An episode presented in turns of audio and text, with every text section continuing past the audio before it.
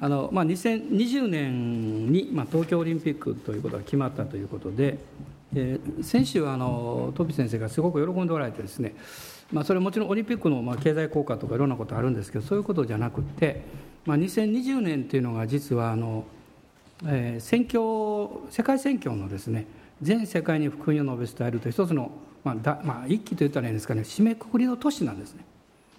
だから20年までに全世界に福音を伝えようという。この計画はずっと進んでいるんです。であと6年であの20年になるんですがその締めくくりのまあやっぱオリンピックですからねターゲットがこう東京の方に向いてくるっていうのはこれはすごいことだと思います。で私も改めてそう言われて本当すごいなと思いましてあのもうすでに、えー、もう東京にオリンピックが決まった時からもういろんな選挙団体でその伝道のこう、まあ、アウトリーチとかですねそういう計画がどんどん始まっています。で私たちは受け止める側ですのでね。で私たちもこれから、まあ、5年6年計画ということをこの世界選挙のこう標準あの基準に合わせてですね、まあ、考えていかなきゃいけないなというのを思ってるんです。日本が果たす、まあ、アジア世界選挙の役割は大きいということを、まあ、歴史的な形でですね、まあ、神様が教えてくだってるんじゃないかなと思ってます、まあ、大人の方にいつもの調子ですごいすごいすごいと、まあ、3回ぐらい言っていただいてですね。えー、ご挨拶してください。アーメン、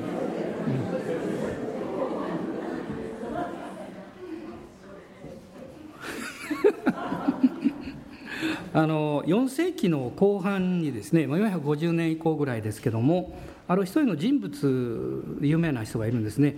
ヨアンネス・クリソス・トモスというヨアンネス・クリソス・トモス。下は神様の名前ですけどそのクリソス・トモスというのは実は本名じゃなくってこれは彼が死んでですね100年ぐらい経ってから付けられた名前なんですよ。でどういう意味かっていうとですねクリソストモスというのは黄金の口を持つっていう意味なんです。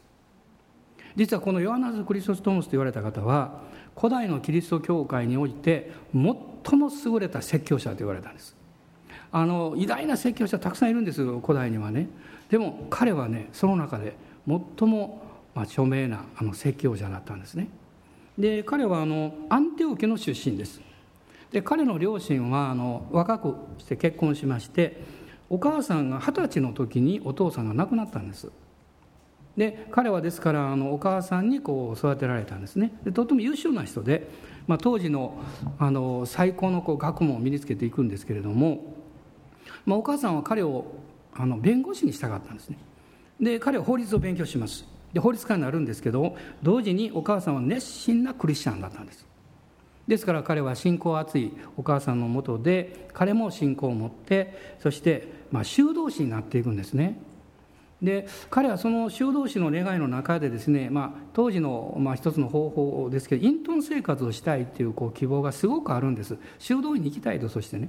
でお母さんはそれものすごく反対するんです、ね、そのことだけはダメだと。で彼はねとっても親思いだったんです。ね、あの本当は修道に行きたい。で行けない、ね、皆さんどうします？そういう場合。別に修道行かなくていいんですけど そういう子が起こった時に。この人の素晴らしさはですね諦めなかったんです、ね、祈ったんです。神様どうしたらいいんですか？って。多くのクリスチャンはね問題が来ると問題で終わりだと思ってしまうんです。でも私たちの信仰に必要なのは情熱です。情熱っていうのはこれはあのある意味ではちょっと無計画なところあるんですね。でもまっすぐに進むんです。絶対諦めない。で彼が取った結論。それは自分の家を修道院にしたんです。すごいですね。もちろんそのたくさんじゃないんですけど何人かの人々と修道士と一緒に住んでるんですよ。自分の家を修道院にしてあの弁護士の仕事もしてお母さんを満足させてあげて。そして自分も一生懸命聖書を勉強したんです。そしてお母さんが亡くなってから彼はあのシリアの修道院に入ります。えそしてそこで有名な先生のもとで勉強するんですけども、まあ、もっと自分で勉強したいということで一人で勉強できるホラー穴を見つけてホラー穴ですよ。そこに入って2年間聖書を勉強します。でその後、えー、彼はこのアンテオ家の司教になるんですが非常に素晴らしい人ですからあの当時はこの政治的なあるいはあの、まあ、宗教的な意味でもですねアンテオ家とそれからエジプトの方のアレキサンドリアとトルコのコンスタンティノポリス今はあのイスタンブールですね。でイスタンブールが大体東方、えー、地域の中心なんです政治的な。だからそこの司教が一番権力を持つんですよ。でそこの司教に彼は選ばれるんです。で彼は初め嫌がるんですけどね。そういう名声にあまり関心持てないですから。でも彼はそこに行って実はあの、まあ、その当時の宗教界の大改革をやるんですね。もういろんなもう汚職とかもうね間違ったものを全部取り除いてですね。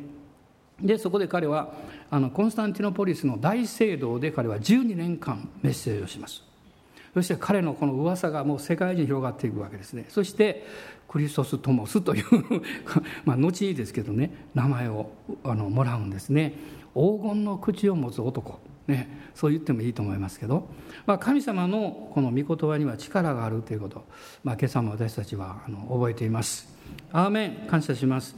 で私はちょっと非常に現実的に戻りますけどもあの、まあ、毎月新幹線とかこうあのサンダーバード乗るんですね、まあ、大体2時間から3時間しょっちゅう乗ってる。大好きなんです、えー、いろんな理由がありまして一つはその間だけは誰にも干渉されないんです。もう座ってねコーヒー飲もうが寝ようがですね本読もうが自由なんですね。でまあちょっと目の関係はありまして私本持っていくんですけどほとんど読んだことないんです。持って帰るんですね。でもメッセージは聞いてるんですいつも。大体ですね先月北陸行った時は片道だけで5つのメッセージ聞きました。で昨日おとついは4つ聞きました。まあ帰りももっと聞きましたけどでいろんな方のこうメッセージ聞くんですね。だいたい聞きたい方おられて、まあ、外国のメッセージ多いんですけどこうずっと聞くんですがね。最近はですねそのメッセージの中に必ず自分のメッセージ聞くんです。あの拍手をしてくださってもいいと思います。あのなぜかっていうとですね今日もそうなんですけどね今日もそうなんですけど日曜日のこの時間帯のメッセージは私が初めてするメッセージなんです。ね、土曜土曜日の夜に準備して、えー、そして初めてするメッセージ。で初めてのメッセージというのはね新しい服を着るような感じなんですよ。なんとなくぎこちないんですよ。なんか自分にとってこう体に合ってないっていうかね。だから私の中では日曜日のこの10時半のファミリー礼拝のメッセージが一番やりにくいメッセージなんです。でも最も新しいブドウ酒なんです。そして最も自分もあの期待しているメッセージなんです。だからあのそういうメッセージですから大体礼拝が終わって私何も言いませんけども家に帰ってその礼拝を振り返った時に「今日ももう一つやったね」と自分なりいつももう。そのメッセージの内容じゃなくてですねこの自分自身がこう語ってる自分にフィットしていない部分があるのでそういうことを感じるんですね。感じるんですけどあの改めてですねまあポッドキャストとかそういうので聞きますと自分が見えないですからメッセージだけ聞きますのでその印象としては、うん、なかなかいいメージしてるの違うかと。これ恵まれるよってね。あの思うようになりました。ねまあ、それは神様の御言葉の素晴らしさなんですが、まあ、もう一つはそのメッセージの後で、まあ、最近はいつも祈ったり賛美するんですけどやはりそれは励まされるんですね。すごく元気になります。でイエス様のこう臨在を感じるんですね。だからもう一つ聞こうかなと思ってですね、まあ、そういうふうに聞くことがあのあるんですよね。で今日はあのヨハネによる福音書の10章をお読みしたいんですが、えー、そういうふうにして一昨日メッセージを聞いている時にこの朝のメッセージのタイトルだけ導かれたんです、ね、タイトルだけですよ。準備する時間なんかないですからでそのタイトルというのは非常にアグレッシブなですねタイトルなんですが「欺きの霊に立ち向かえ」という内容なんです。欺きの霊に立ち向かえと。でこのことを強く示されましてまだ自分の中で十分消化しきれてないんですがあの、えー、まず、えー、今日そこからお話をしたいと思います。ヨハネによる福音書の10章の7節から11節のところをまず一緒に読みましょう。えー、どうぞ。はい、そこでイエスはまた言われた。誠に誠にあなた方に告げます。私は羊の門です。私の前に来た者は皆盗人で強盗です。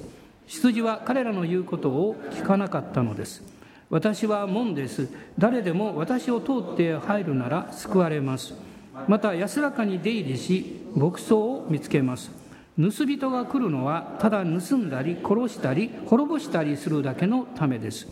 私が来たのは羊が命を得またそれを豊かに持つためです私は良い牧者です良い牧者は羊のために命を捨てますもう一箇所コリント人への第2の手紙の2章の11節コリント人への第2の手紙の2章の11節です。どうぞ。これは私たちがサタンに欺かれないためです。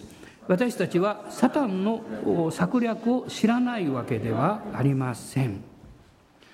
この10章の中で今読んだところにはイエス様が「私は門です私は良い牧者です」まあ、私は何々ですとイエス様おっしゃった言葉がいくつもあるわけですけどその2つがここで語られています。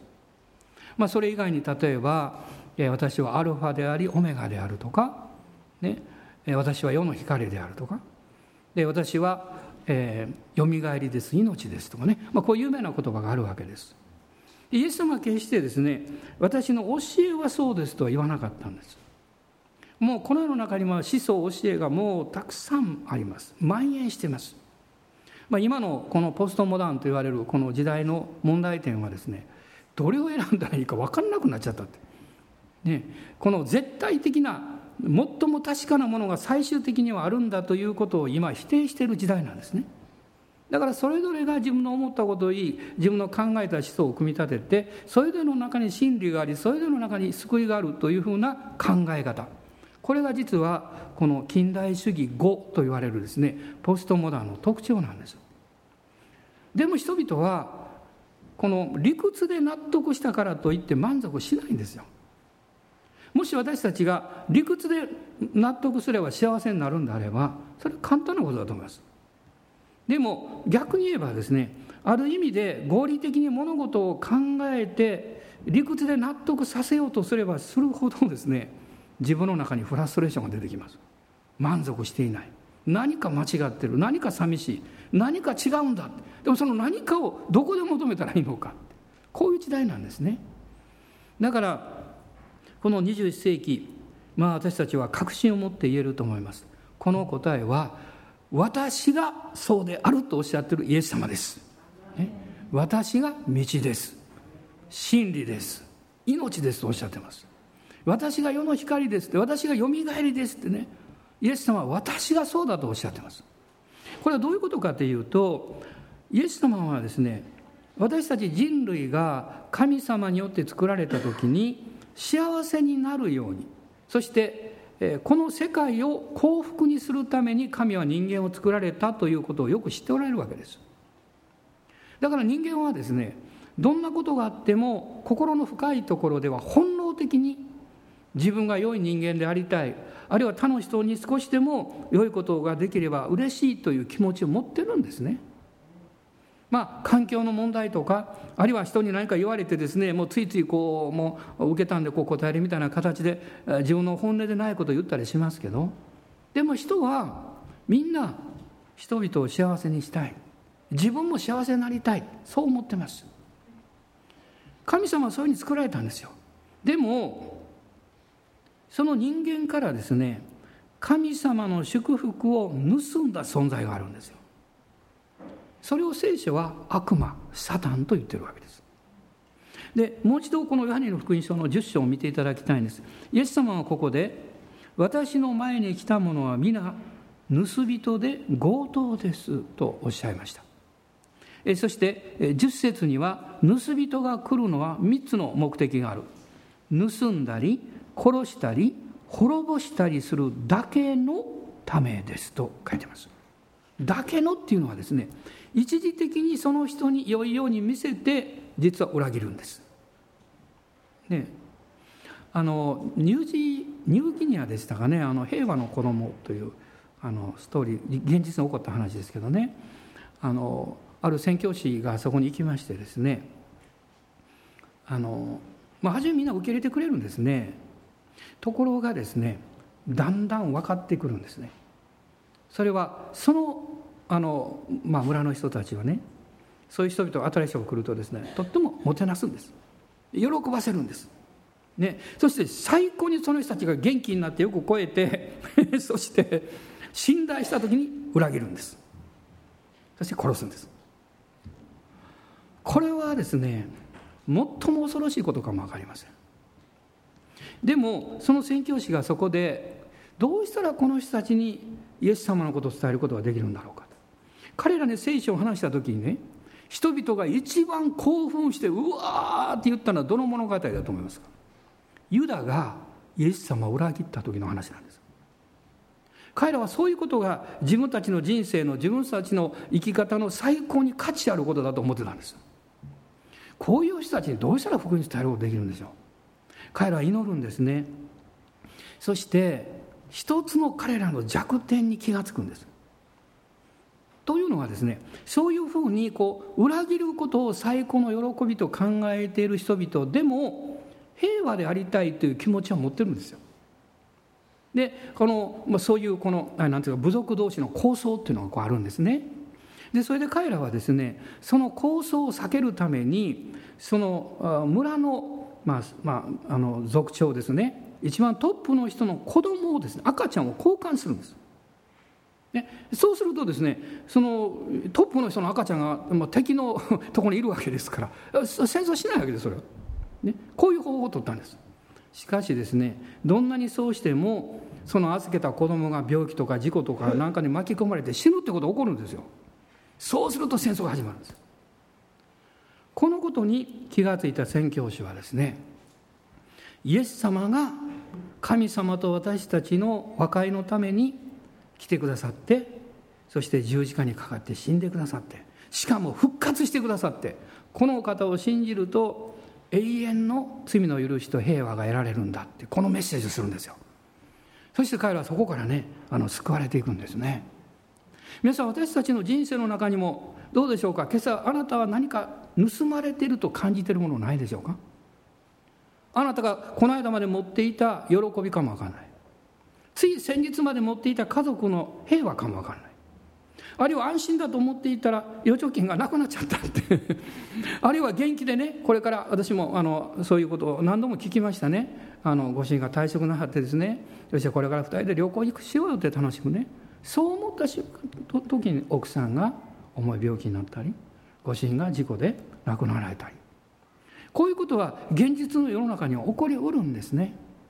私はその時にどうして私の人生からこんなに楽しい部分大切な部分を盗むんですかって思うんですよ。でも今日皆さんに申し上げたいんです。このメッセージを聞いている方に申し上げたいんです。神様は誠の神様はあなたの人生から幸せは盗みません。決して盗みません。反対なんです。神様はあなたの人生を幸せにしたいと思ってます。イエス様ですから盗人はいる。盗むのは誠の神様じゃない。おっしゃってます。盗人が来るのは盗んだり殺したり滅ぼしたりする。その存在についてイエス様はもう少し詳しくお話しなさいました。このヨハネによる福音書の8章を見てください。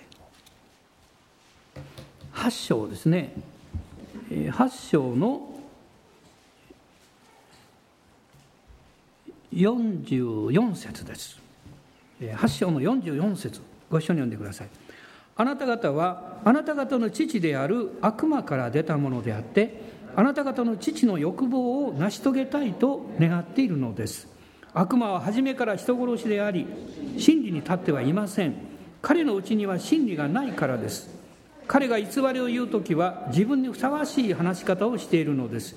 なぜなら彼は偽り者でありまた偽りの父であるからです、悪魔だと言っています。悪魔という存在はあなたの人生から幸せを奪うんです。彼は嘘を言うんです。偽りの父と言われています。彼が嘘を言う時は本当のことを言ってる。変な話ですよね。本当のことを言った時は嘘を言ってるってことになるんですけど彼は欺くんです。ですからパウロはこのコリントの教会に対して言ったんですね。私たちがサタンに欺かれないためですと言いました。私たちはサタンの策略を知らないわけではないからだと言っています。人間は神様によって幸せになるためにこう作られた。ですから唯一の誠の神様が良い方でありその方があなたの人生に素晴らしい計画を持ってあなたをお作りになったんだということを知りそれを信じ続ける必要があります。皆さん小さい頃ですね大きくなったら何になりたいですかってね、えそういうことよく聞かれたでしょう。私はあの小学校の時のね卒業の記念文集、ね、大きくなったら何になりたい。私書いたんです。何て書いたと思います？私は新聞記者になりたいって書いたんです。どうしたのか覚えてないんですけどね。でもそういう分野が好きなんです結構ね。で私は盗人になりたいと誰も書きませんでした。ね、今と昔は随分変わるかも分かりませんが、えー、もうすごい大きな夢を書いたんです。そしてその夢に向かっていろんな計画を立てます。でも途中で何らかのことが起こって挫折するんです。諦めてしまうんです。あるいはもうダメなんだと自分で勝手に思い込んでしまうんです。聖書はこう言っています。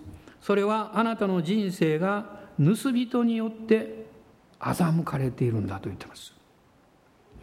このテモテの、第一テモテの2章の4節から6節を開いてください。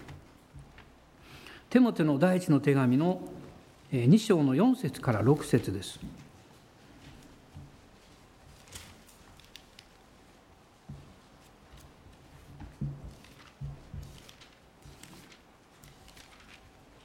4節6節ですね。2章ですがご一緒に読んでください、はい、神は全ての人が救われて真理を知るようになるのを望んでおられます。神は唯一です。また神と人との間の仲介者も唯一であってそれは人としてのキリストイエスです。キリストは全ての人の贖いの代価としてご自身をお与えになりました。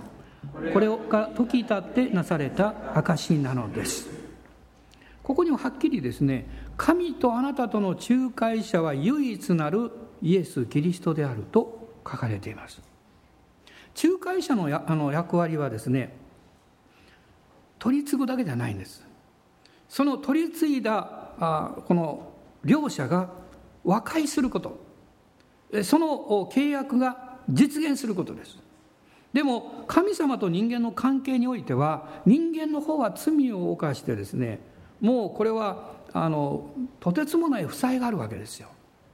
そんなもの誰も払えないの。ですから神が和解者としてご自分の御子を送ってくださった。神が人間になられた。なぜでしょうか？それは神でなければ罪人を救えない。人間でなければ人間の罪のために死ぬことができない。だから神が人間になったんです。ある人たちはこう言いますね。いやそんなもう神が人間の分からんって説明できないし理解できない。でももしそういうことをおっしゃるなら私は一つの問いかけをしたいと思います。あなたはそのことを理解する方を望むんですか？それともあなた自身が罪許されて救われることを願うんですか？私だったら後者願います。分からなくっても、ね、もし皆さんが、えー、何か、まあ、レストランとか行かれてですね、えーあのまだ食べたこともないようなものが出てきたとしますね。これどうしようかなと思いますね。でももしあなたのそばにいた友人がこれすっごくおいしいし大丈夫だよって言ってくれると食べるでしょうね。分からなかったら食べないですよ。でもその時あなたはこれはどういうものでできてるんですか？この栄養のバランスはどうなってますか？あの有害なものは一切入ってませんでしょうか？こんなこと一時調べて食べたら聞いてるうちにですねもうなんか美味しくなくなってきました、ね、美味しいというのはあんまり考えないで食べた方が美味しいんですよ。そのまま食べた方が美味しいんです。美味しいって食べた方が美味しいんです。ね、これがどういう栄養をどういうふうにってこんなもの考えて食べたらですね美味しさなのかどっか行ってしまうんです。まあ栄養士であれば別ですけどね。私たちが人生の中に大事なことはあなたの人生あなたの過去をあなたが理屈で知性で納得することじゃなくってあなたが文字通り幸せになることですよ。あなたが文字通り平安が与えられ愛が与えられ希望が与えられ元気が与えられ力が与えられることです。そうすればあなたは他の人を幸せにできるわけです。理屈抜きです。イエス様を信じてイエス様に賛美と祈りを捧げる時にあなたのうちにおられる精霊様が内側から命となって溢れてくださいます。私はですから毎週ですねおそらくここにいらっしゃる多くの方よりもたくさんメッセージを聞きます、ね、おそらくですねまあ10以上聞くでしょうメッセージは。少なくとも。なぜなんですか？別にそのメッセージを聞いてあのメッセージを次の日曜日語ろうとかそんなこと聞いてるわけじゃないんですよ。そんなこと全然思ってません。私自身が恵まれるためですよ、ね、御言葉には力があるでしょ？そしてそのメッセージを聞くときにですねもういろんな、まあ、メッセージの特徴があるんですけどどんな人が何を語られてもそこにイエス様が崇められて御言葉が語られているならば非常に励まされます。あの最近はねだんだんと硬いメッセージが好きになりましたね。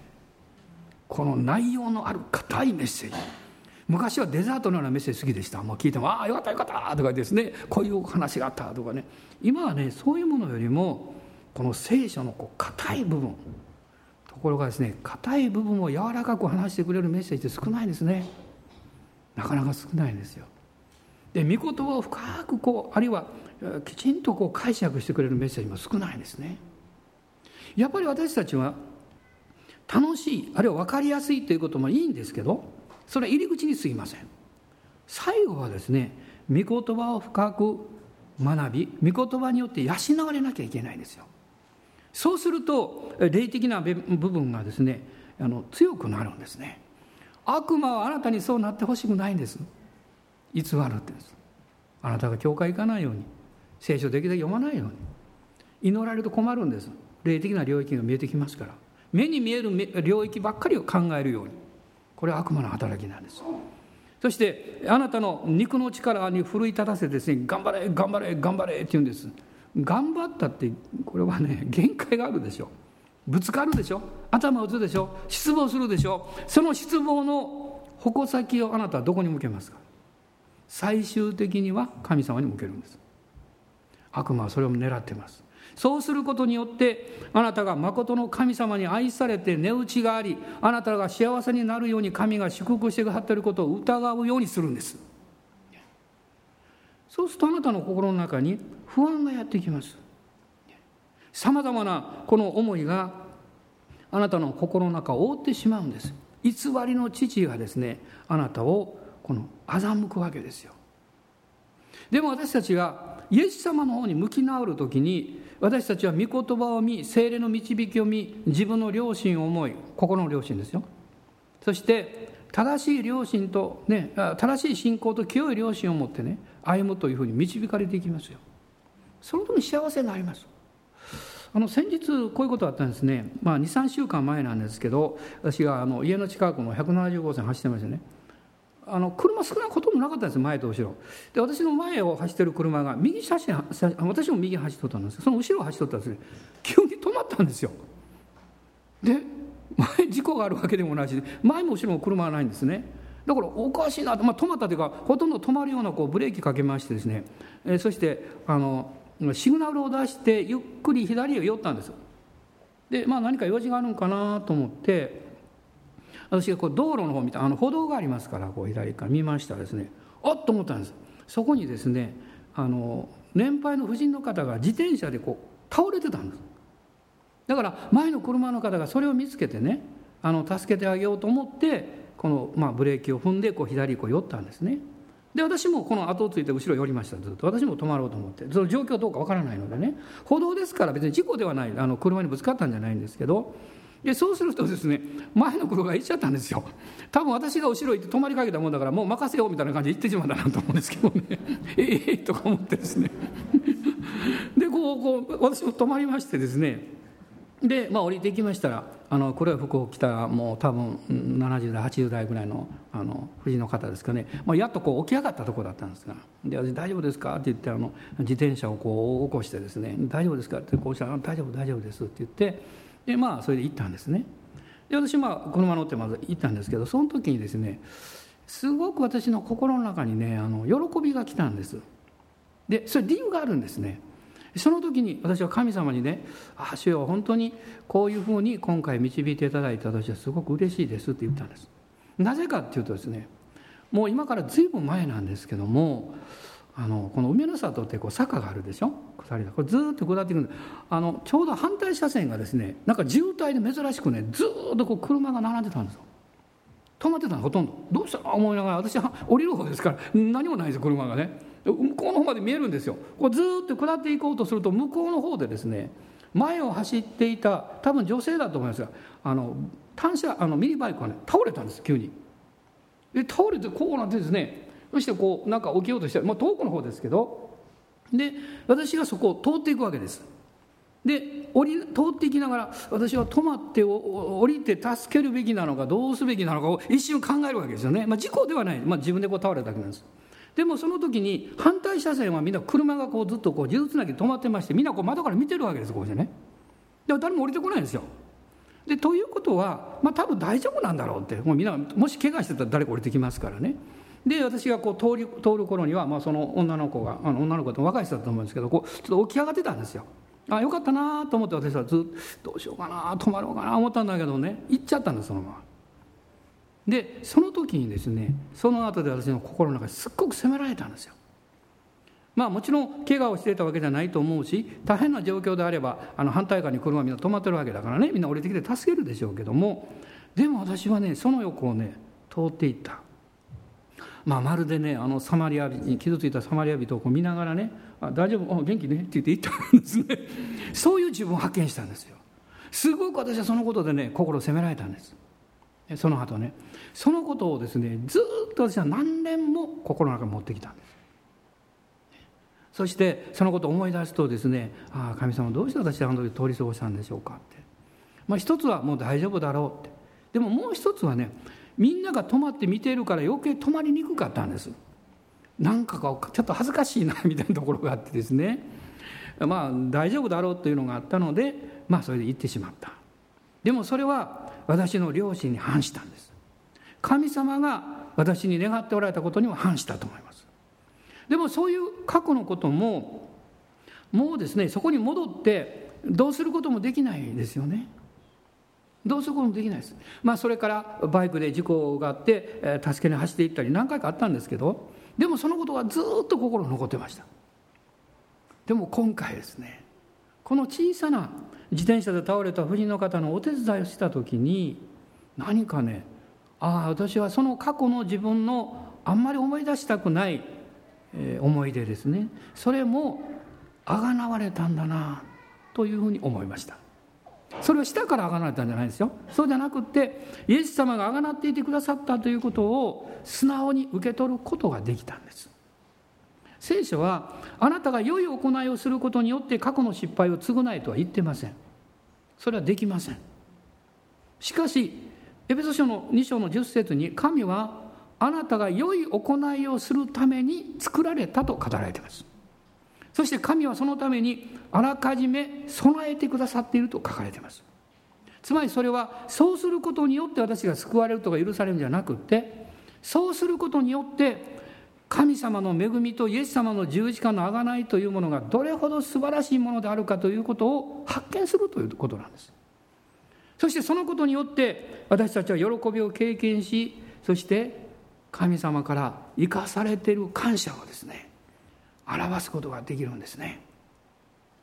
実は今はこれメッセージの3分の1が終わったんですけどまた続き話すようにします。続き話すようにしますかね。以前だったらずっと話したんですけどね最近は深追いするなってみんなが疲れるからってねだんだん分かってきましたんでね。でも、まあ、最後にこうこういうことを申し上げたいんです。悪魔はあなたを欺きます。一番最初にあがあの欺かれたのは誰ですか？エヴァです。なぜ悪魔アダムいたんですか？アダムとエヴァを通して神が彼らを祝福しエデンの園を祝福しようとする計画を持っておられたからそれを台無しにするためです。あなたの人生が御言葉から外れて御言葉から外れて騙されるとあなた自身がまずあなたの人生を不幸にします。そしてあなたの家庭を不幸にします。あなたの接する人々がみんなあなたと出会うことによって辛さや嫌なことを経験します。皆さん私たちは反対にイエス様によってなれるんですよ。あなたがいるがゆえにあなたと出会う人々が幸せになるんです。あなたがいてくださってよかったよっていう人々が言ってくれるんです。たとえ名前がまだわからないすれ違いであっても何かあの人と一緒におれて5分でも一緒におれてよかったって。神様はそういう人生をあなたに備えていらっしゃいます。イエス様私が来たのはあなたを豊かにするためだとおっしゃったんです。祝福を回復するためです。イエス様を信じてこの祝福を私たちはもう一度取り戻してそれをこの週も実践していきましょう。どうぞ笑顔を忘れないでください。人の嫌がることをやらないでください、喜ぶことをやりましょう。イエス様おっしゃいました、ね、善を知っていてそれをなすべき手を控えてはならない。人がしてほしいと思うことをまずしなさいとおっしゃいました。それは私たちが神様の祝福を見るためです。立ち上がりましょう。主をあがめたいと思います、えー、さっきの先生のコマーシャルじゃありませんが来週この続きをお話しいたします。ハレルヤ感謝します。一緒に主をあがめましょう。アーメン。ハレルヤ感謝します。おーハレルヤオラララサンバラララシャラバラララシンビリハンダララスロー。アーメン。ハレルヤハレルヤ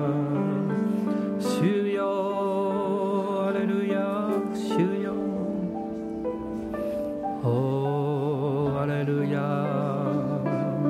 オーラがサンバラララシャラバラララシたった1週間でも自分の1週間を振り返って何にも後悔しない何もあのなんていうか嫌だったなと思うことがないっていう人はいないんですね。一日でもありますね。まして1週間だとどうしてあんなことがあったのかなとかどうしてあんなこと言ってしまったんだろうとかどうしてあんな態度を取ったんだろうとかね。顔を合わせた瞬間にどうしてニコッとしてあげれなかったんだろうとか。いろいろ思い出すんですね。過去はもう戻れないんです。でもたったお一人私たちの過去に戻って私の人生を許し回復しあがなってくださった方がいらっしゃる。イエス・キリストです。イエス様の十字架です。このお方を見上げて過去の嫌だったことや失敗したことのようなふりをもうしないようにしましょう。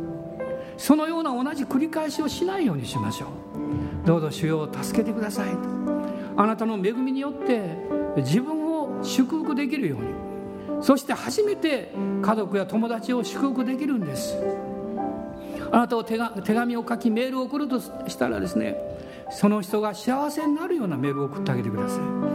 その人が本当に感謝できるような真実なことを書いてあげてください。そして主を礼拝したいと思います。アーメン感謝します。精霊様が働いていらっしゃいますから。アーメン感謝します。先ほどの賛美をご一緒にいたしましょう。アーメンハレルヤ。感謝します。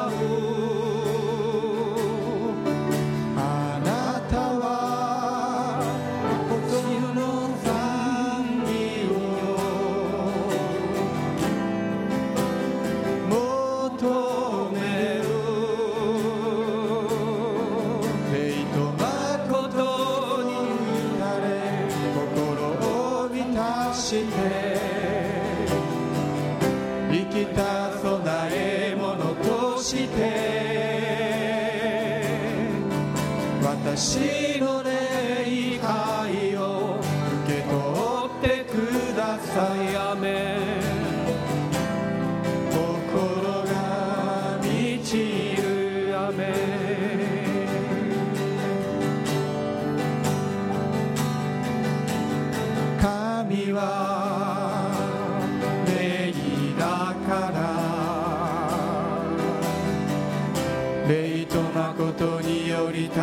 に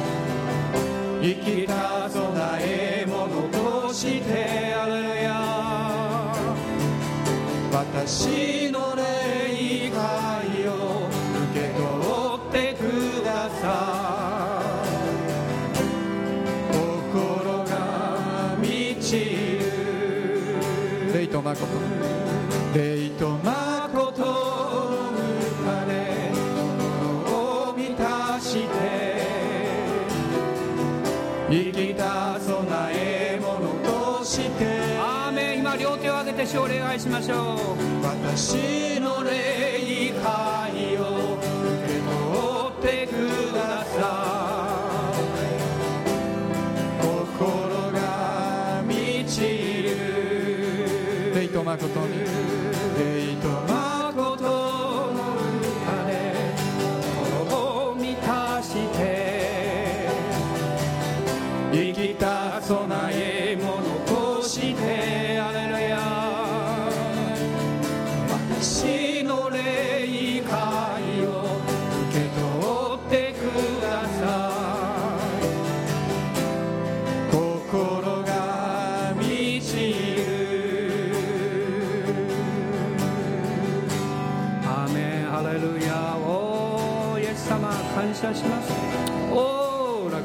ラララシャラバラララスローリア。この朝すべての嘘から解放されるようにあらゆる欺きから自由にされるように主イエスの皆によって嘘偽り私たちを不幸にしようとするのを惨めにしようとする言葉を主の皆によって退けます。アーメン。アーメン。サタンよ退きなさい。悪霊どもよ立ち去れ。アーメン。ハレルヤ。おー様感謝します。オーラがサンバララシャラバラララスローリア。主があなたの人生を祝福してらっしゃいます。おーハレルヤ感謝します。おーハレルヤ。アーメンアーメン。感謝します。オーラがサンバラララシャラバラララスローリアアーメン。霊と誠により心を満たして生きた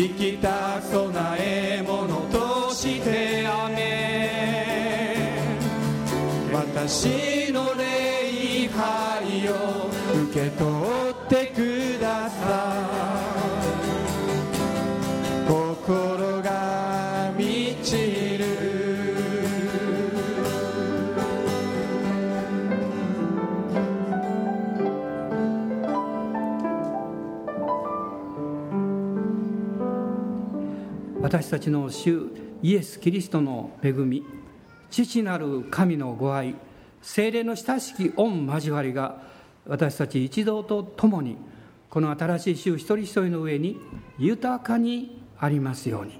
アーメン。